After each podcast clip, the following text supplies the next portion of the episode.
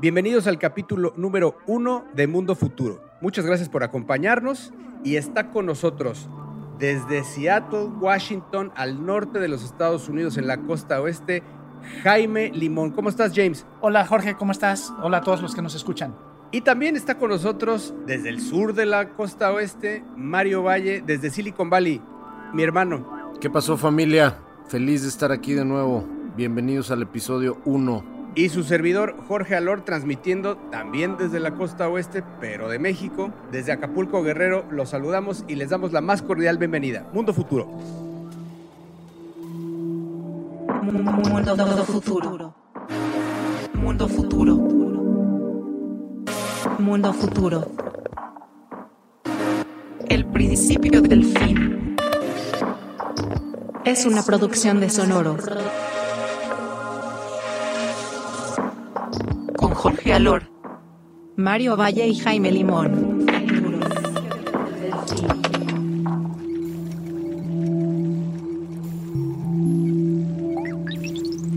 En los últimos días, una de las noticias que más me emocionó y que tiene que ver justamente con una de las tendencias que van a construir nuestro mundo futuro es un anuncio de Oculus. Ustedes saben que, bueno, no nada más de trabajo, sino desde hace muchos años estoy muy entusiasmado con lo que viene alrededor de eh, la realidad virtual y la realidad aumentada.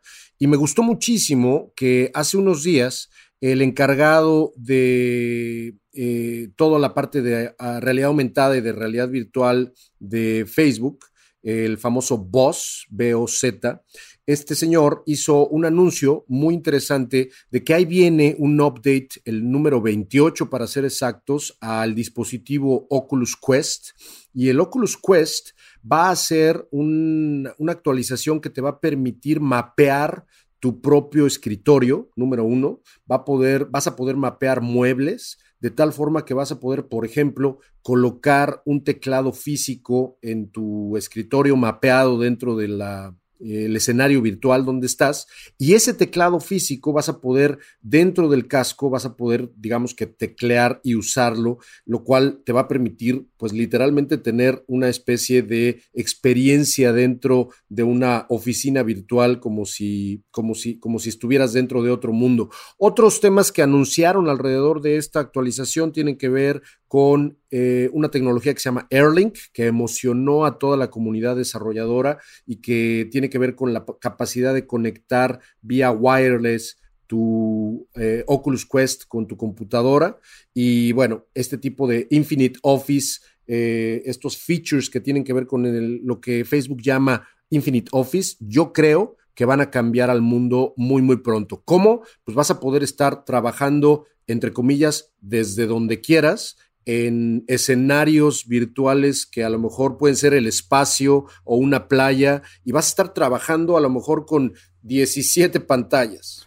Oye, y Mario, y, se supone que el mapeo, eh, lo que estás haciendo entonces es tú pones una cámara ahí enfrente o donde trabajas en tu oficina física y con eso haces el mapeo para que todo aparezca en el modo virtual de tu oficina y entonces le vas añadiendo hardware, ¿no? Hardware virtual, llamémosle así. Es decir, si quiero tener cinco pantallas enfrente de mí, bueno, aparecen cinco pantallas virtuales que me están desplegando la información real con la que trabajo. Exactamente. Y entonces tú vas a poder utilizar tu propio teclado dentro de ese mundo que antes a lo mejor el mouse y el teclado pues son eh, como bien dices, hardware externo, pero ahora lo que está increíble es que vas a poder tener una sola computadora, digamos, en el mundo real, pero vas a poder tener cinco monitores eh, y los vas a poder utilizar desde una sala en el balcón de Marte, ¿no? Por ejemplo. Este Infinite Office es un concepto interesantísimo. Me, parece increíble, me parece increíble. Hay, e, ese tema de los monitores dentro de los ambientes AR y VR me parece increíble. Tan increíble que, que si esto avanza, tanto si, los lentes de AR empiezan a cobrar una forma de lentes como cualquier otros o los dispositivos de VR empiezan a tomar una forma más ligera, pues estaremos hablando de la desaparición de las pantallas, de las pantallas Samsung que todos conocemos. ¿Por qué? Porque, Mario, corrígeme, pero tú serías capaz de, de poder poner, poder ver a través de AR o VR pantallas, un X número de pantallas a la, a la, a la distancia que tú elijas. Entonces tú podrías estar y, fijarlas. Tú podrías estar en un restaurante, pero eh, eh, platicando con tu date, ¿verdad? Pero eh, tienes desplegadas, en, este caso en AR, cinco pantallas aquí a tu lado derecho, donde a lo mejor estás viendo en los resultados de la NBA, NFL y el Tour de France en cinco pantallas diferentes, full, full quality y además interactuando con el mundo real. Y no solo eso. No solo eso, tú puedes, yo ya hago muy seguido, muy seguido yo veo Netflix, ¿ok? En una pantalla bastante grande, en una especie de cabaña, como bastante, eh, como si estuviera yo en, por ahí por los rumbos y el código postal de Jaime, ¿no? En una pantalla mucho más grande que la que tengo en casa, a oscuras, con una taza de café o de té enfrente. Eso es número uno. Pero hay otras aplicaciones que te permiten ver, por ejemplo, el cine y simular que estás en el cine y ver a lo lejos una pantalla como tipo IMAX y es como si estuvieras sentado en una butaca y estás viendo el cine completamente, ¿no? Oye, Mario, y regresando un poquito a lo que estabas diciendo del mapeo de la oficina, que fue lo la parte del anuncio, ¿no? Eh, que va a permitir que tú puedas entonces recrear de manera digital lo que vives en el mundo real. Y creo que se conecta muy bien con lo que hablaron de wireless, ¿no? Que puedas moverte alrededor de tu oficina. A mí siempre digo, yo, yo y mucha gente paranoica, pensando en, bueno, esa información que tú mapeas, cómo se comparte, cómo está segura y todavía mayor paranoia para mí el hecho de que eh, siempre Oculus es parte de, Facebook. Y, y, bueno, la manera en que Facebook utiliza la información en general que reciben los usuarios eh, ha estado muy en entredicho me da un poco de miedo, ¿no? ¿Qué, pueda pasar con eso? No, está pasando y agárrate. Eh, Facebook, pues ahora está, todavía no lanza la plataforma o está a punto de lanzar la Horizon, que es como el, es como el Second Life, el mundo que está lanzando Facebook para que vivas dentro de esto de la plataforma Oculus que le pertenece. Pero anunciaron que va a estar grabando las cosas dentro de Horizon. O sea, lo que hagas va a estar grabado porque al final de cuentas le pertenece como todas tus fotos que subes a Facebook, ¿verdad? Entonces, pues está en su derecho está súper polémico y construye lo que estás diciendo, ¿no? Qué, miedo, ¿no? Entonces, a, ver, hablemos de un mundo futuro en el que acabamos de, el que acaba de hablar Mario es oficina virtual, sí, mucho más poderosa y más virtual de lo que hasta hoy hemos, eh, hemos eh, pensado. Eh, desaparición de las pantallas, yo sí creo que es probable que desaparezca el hardware, o sea, que las pantallas la veamos en conjunto. No quiere decir que desaparezca socialmente eh, las pantallas, o sea, la, convivencia detrás de, las series, de los deportes, etcétera, pero sí el ver una pantalla fija en la pared. Eso es lo que yo sí pondría en cuestión en un mundo futuro, ¿no? Que si tú, el tema, lo que dices, tú puedes adaptar las atmósferas, pero no solo las atmósferas, el tamaño y la resolución y la ubicación de las pantallas también adaptables. Sí, porque las vas a traer, al, final de cuentas, esas pantallas van a vivir en tus ojos, ya sea en un lente de contacto o unos lentes de armazón, pero ya esas pantallas las traes puestas de alguna manera. Y las vas a poder fijar en la pared, ¿no? O sea, con tus lentes, porque ahorita son, es un casco que te, digamos, que te impide tener un contacto con la realidad, pero el día de mañana, con unos lentes como los que tenemos, lo que vas a poder hacer es fijar esas pantallas en esta realidad aumentada y vas a decir, ahí hay una pared en blanco, pero con estos lentes voy a poder ver en alta definición esa pantalla inexistente en el mundo real, pero muy tangible en mis ojos.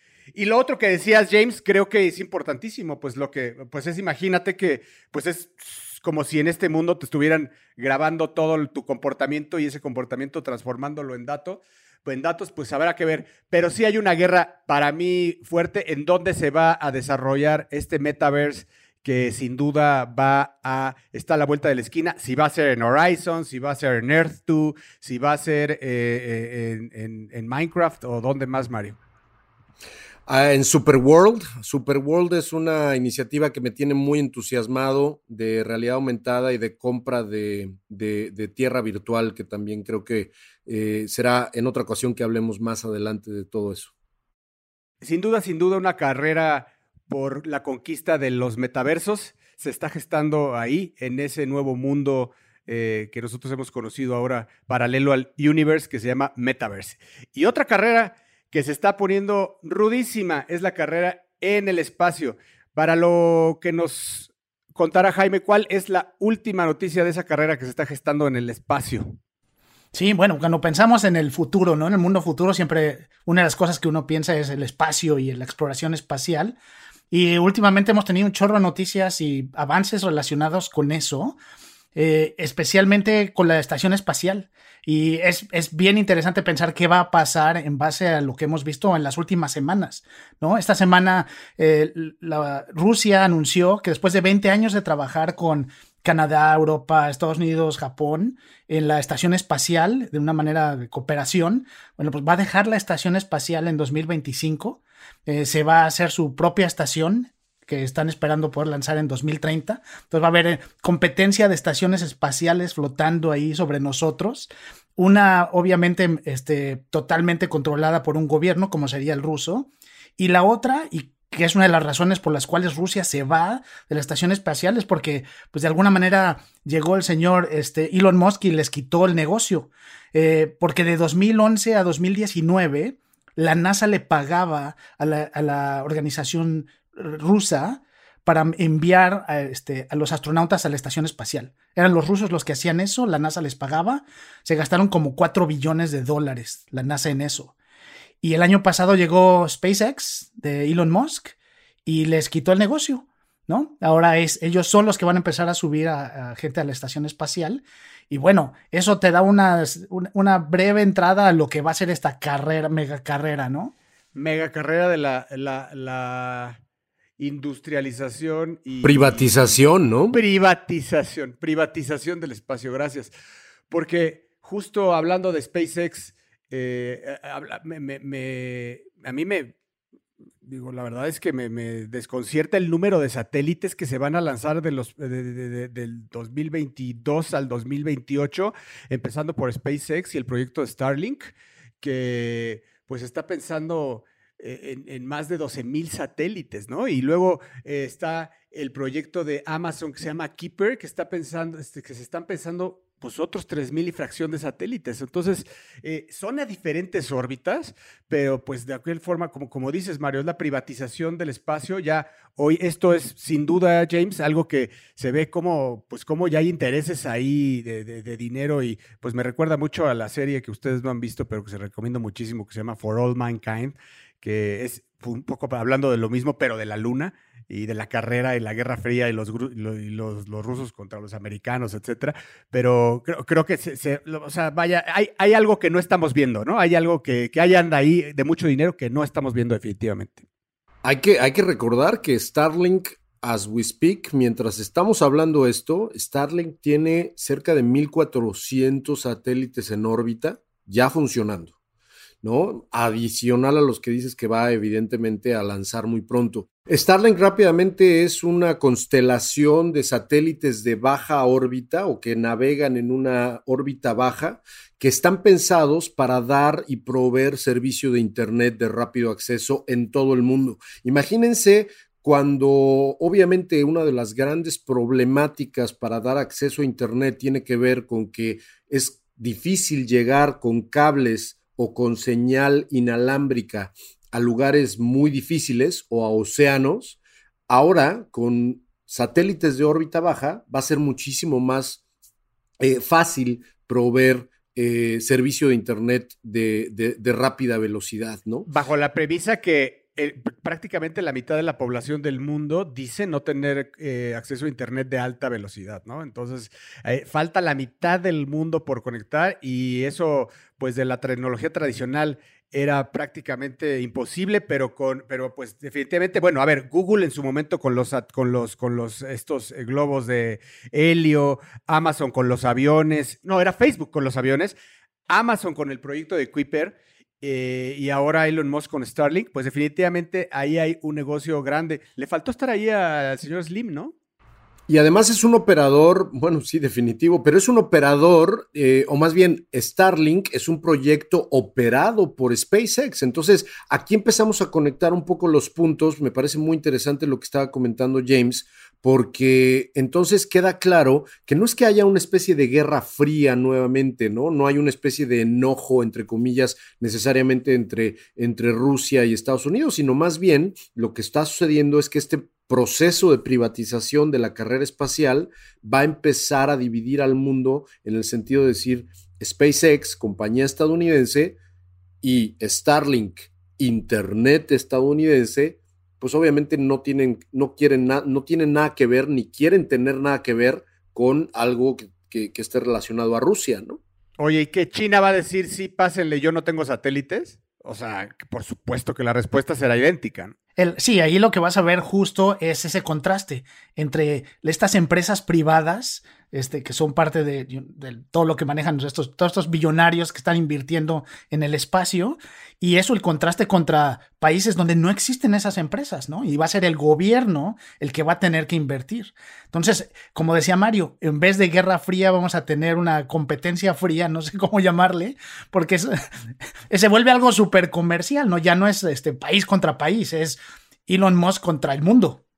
Es un, es un, tema totalmente privado, ¿no? Y aquí, hablando del futuro, ¿no? No nada más de lo que está sucediendo con Starlink, una de las cosas que a mí más me entusiasman es que se está empezando a gestar la base tecnológica y la infraestructura para, aunque se oiga muy volado, la comunicación interplanetaria, damas y caballeros, porque este tipo de tecnologías y este tipo de empresas son las que van a permitir que nos comuniquemos entre Marte y la Tierra en unos 100 añitos. Va a, ser, va a ser bien interesante ver este, entonces qué pasa, pero como mencionaban ustedes, este es el arranque. Lo que estamos viendo es una cantidad de nuevos negocios desde explotación mineral, eh, bases en el espacio, todo eso este, que va a empezar a aterrizar en un futuro no muy lejano. Así es, sin duda algo que será parte de nuestro mundo futuro. Y por mi parte, algo que igual se escucha a ficción y, es parte del, como del ADN de nuestro programa, cosas que se escuchan a ficción pero que no lo son. Acabamos de hablar de que se van a poner, vamos a tener en órbita 15 mil satélites en, los próximos años y, y, eso suéname de verdad, como dices James, es, es, volver a retomar los, los libros de texto. Eh, algo algo súper importante para mí que he visto en los últimos, en los últimos meses es eh, el tema de la alimentación, ¿no? A ver, todo, todo mundo, digo, es repetitivo un poco, pero eh, pues el planeta no puede más alimentar a 6 mil millones de seres humanos y pues estamos, hay formas alternativas de, hacerlo. Se han quedado muchos en el tintero desde los últimos años y pasaba mucho lo que pasaba con el espacio, no sé si, les, si ustedes sienten lo mismo, pero a ver, había este, startups que estaban apostándole al tema de, me acuerdo mucho, eh, tendrá cinco o seis años que, salió la primera hamburguesa de, que, en de, la empresa que patrocinada por, bueno, comprada por Google eh, y Sergey Brin, que estaban apostándole a, esta carne hecha de, las, de sus propias células, que era carne hecha más y que sabía eh, muy parecido a la carne de res, pero pues este, el problema con esto era que costaba 120 mil dólares un pedazo de hamburguesa en ese momento, ¿no? Pero eso, eso se, ha ido, eh, se, ha, ido haciendo más accesible y pues los últimos meses ha habido startups, empiezan a salir startups por, startups por donde quiera, ya sea de tanto. De, de, carne que no es carne o carne que está hecha de las células de la carne, que ahora ya les quiero decir que se bajó a, menos de 50 dólares un pedazo de carne, un pedazo de carne cultivada, vamos a decirlo. Entonces, imagínense, esto fue en el 2017. Entonces, estamos hablando de que en cinco años, ¿cómo ha, cómo ha bajado? Y eso, pues, eso se va a ir, eh, em, eso se va a ir acelerando muchísimo. Entonces, eh, justamente eh, Future Meat Technologies eh, son, son de las empresas que se han ido fortaleciendo y recibiendo este tipo de, inyecciones, así como me decía Jaime que, que estábamos hablando fuera del podcast que, que, les iba a contar de Beyond Meat, una empresa que compró justo CBS y que está, eh, en este caso, ofreciendo carne a base de plantas. Eh, y, hay otra empresa que se llama Notco, que ya también recibió fuertes inversiones de dinero, que es chilena, y que ellos se basan y lo que quieren hacer es un algoritmo que empieza a, cruzar todos los sabores de las plantas para así poder llegar a sabores que se parezcan a los de la carne. Entonces, tanto, tanto MITI eh, que usa fibras de hongos, como la marca de CBS, Beyond Meat, Notco, y lo que ya se venía haciendo con, con, con lo que hacía Microsoft, ya más bien Bill Gates como inversionista y Google, pues creo que ya son, ya son muchas las señales que vamos fuerte para allá. Hay mucho dinero ahí, Mario. Mucho dinero. E incluso Beyond Meat es una empresa ya pública. Es una empresa que tiene eh, revenues o ganancias por más de 400 millones de dólares, fundada desde el 2009, pero 10 años después, como bien dices, eh, habiendo creciendo su, su, su, su, digamos, capitalización de mercado de una manera muy, muy agresiva. Una de las cosas que más me enojan literalmente de este tipo de fenómenos es que este tipo de carne, que no es carne, sabe muchas veces mejor que la carne. Entonces creo que van a, van a lograr su cometido, ¿no? Porque eh, definitivamente el sabor, los ingredientes y un poco la composición química de este tipo de, productos está superando las expectativas. Beyond the Meat se fundó en Los Ángeles y hoy tiene presencia, si no me equivoco, ya en más de 20, 30 países, ¿no? Pero que sea James que nos diga que ya compró en su CBS un ya una hamburguesa o qué compraste? Sí, justo como, justo habíamos platicado un poquito de esto y el fin de semana maquiavélicamente dije, pues voy a probar esto. Entonces fui a, un Safeway aquí por la casa y en cualquier Safeway, en cualquier casi tienda este, que puedas comprar carne normal, junto ya encuentras Beyond Meat. Entonces compramos un, compré un paquetito y por favor no le digan a mi familia porque no les dije. El chiste era que lo probaran sin saber. Entonces compré un par de hamburguesitas de Beyond Meat, compré de estas salchichitas que se, ya sabes, típicas de aquí de Estados Unidos que te ponen con el huevo revuelto en el desayuno, estas, salchichitas de desayuno. Bueno, compré esas dos cosas, las, las, este, las puse, las asé, las armé, las desayunaron y ni cuenta se dieron. O sea, después les dije qué, es lo que habían este, comido. Entonces, sí, justo, Mario, como dices, yo creo que muchísima gente no va a tener, creo que en concepto cuesta trabajo pensar en hacer la transición, pero una vez que ves la calidad de los productos, te, es bien fácil que pase esto así. Yo que soy un hijo de la carne asada, yo que soy un pro maten a la vaquita, la verdad, la verdad es que sí me enoja un poco que estos señores estén tan exitosos en su, en su cometido ecológico. Yo quiero, yo quiero hacer una reflexión con ustedes. Creo que tienes razón, Mario. Yo comí este fin de semana un tomahawk y es una delicia. Es algo fuera de este mundo. Para mí la carne es deliciosa. Pero creo que en ese tipo de ocasiones es cuando sí podrías hacer esa excepción. A ver, mátenme, mátenme los vegetarianos, se me van a matar.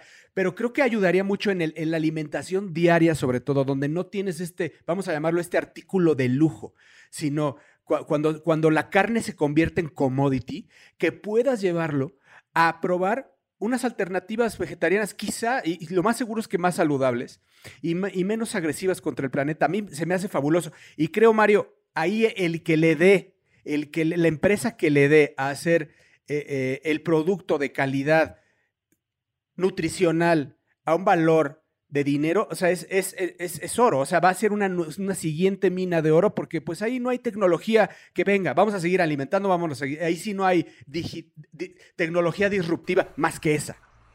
Y yo creo que esa es una de las tendencias futuras que más van a cambiar al mundo pronto, ¿no? El, eh, todo este reto de agropecuario, el reto de agricultura, el reto de las grandes sequías, el reto de que las semillas y todo lo que tenga que ver con producir como tradicionalmente se produce o se cosecha y se siembra cosas, incluso desde el lado vegetariano, estamos empezando a coquetear con una tendencia futura que es producir en el laboratorio comida de manera no tan sintética, no tan químicamente agresiva y que verdaderamente funcione eh, en, en un futuro, ¿no? Y ahora imagínate todo eso, todos esos cambios dramáticos pasando en los próximos de 5 a 10 años. ¿Qué va a pasar entonces con, este, con países donde gran parte de su economía depende de la ganadería o zonas rurales que dependen de eso? Y por otro lado, eh, la tentación de, bueno, no saber si hoy de por sí no sabemos exactamente qué comemos con todos los ingredientes que hay eso, pero generalmente la carne ha sido algo que mucha, muchas personas, pues como tienen mucha confianza y en un futuro vas a tener que estar checando entonces si lo que estás comiendo, de qué laboratorio viene, qué procesos tuvo. Cambia muchísimo la manera en que ves que comemos. Y eso creo que es una tendencia a mediano y largo plazo. La gente está siendo muy consciente de qué le está dando a su cuerpo. Imagínate comer papas fritas, papas fritas sin almidón o papas fritas sin carbohidratos.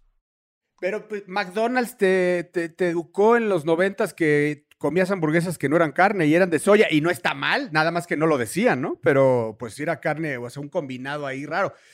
Fíjense que lo, que dice, o sea, quiero decirle a la, amable escucha que nosotros hacemos nuestra investigación pensando en el mundo futuro y luego nos llevamos sorpresas de que son cosas que ya están, o sea, ya son cosas que estamos viviendo hoy. Y en el caso de Notco, lo que me pasó a mí es que dije, bueno, ¿y cuándo? Yo quiero esa leche que no es leche, que es de vegetales y que ellos juran que pues, sabe a leche de vaca perfecto, ¿no? Yo dije, yo quiero, yo quiero, ¿cuándo sale al mercado? Güey, está en Corner Shop. O sea, ya la, ya, ya, la compras, la, o sea, tres personas dominan el producto y bueno, ellos funcionan con inteligencia artificial y están pensando en más productos, ¿no? Por ejemplo, eh, están, aquí ponen en su página que la, ¿a poco no sabías que la, el sabor a leche puede venir de combinar una piña con coco, con una calabaza, con chícharos, con bambú, un poco de semillas y el betabel, el, betabel. Entonces eso, eso lo dice Giuseppe, que es el nombre que le ponen a su, a su inteligencia artificial. Increíble, increíble lo que está pasando. Me urge tomar leche de Notco y me urge, James, también echarme una hamburguesita vegetariana que sepa a carne. De verdad, sí, sí creo que es algo que, que marcará nuestro mundo futuro y que sea para bien. Bueno, pues hemos, que, hemos querido dejar los podcasts de 30, 35 minutos para que sean digeribles y fáciles para ustedes. Y es así como llegamos al, final.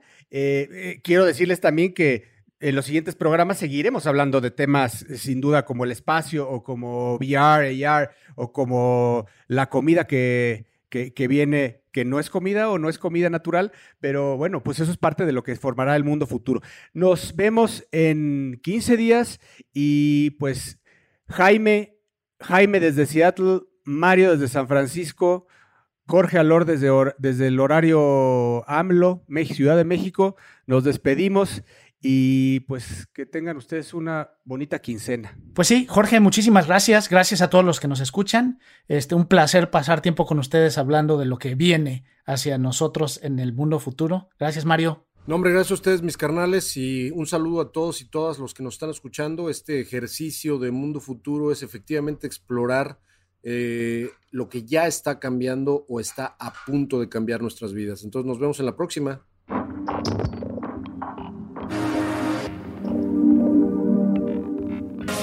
Mundo Futuro. Mundo Futuro es una producción de Sonoro. Suscríbete a Mundo Futuro en Spotify, Apple Podcasts o en tu plataforma predilecta de streaming.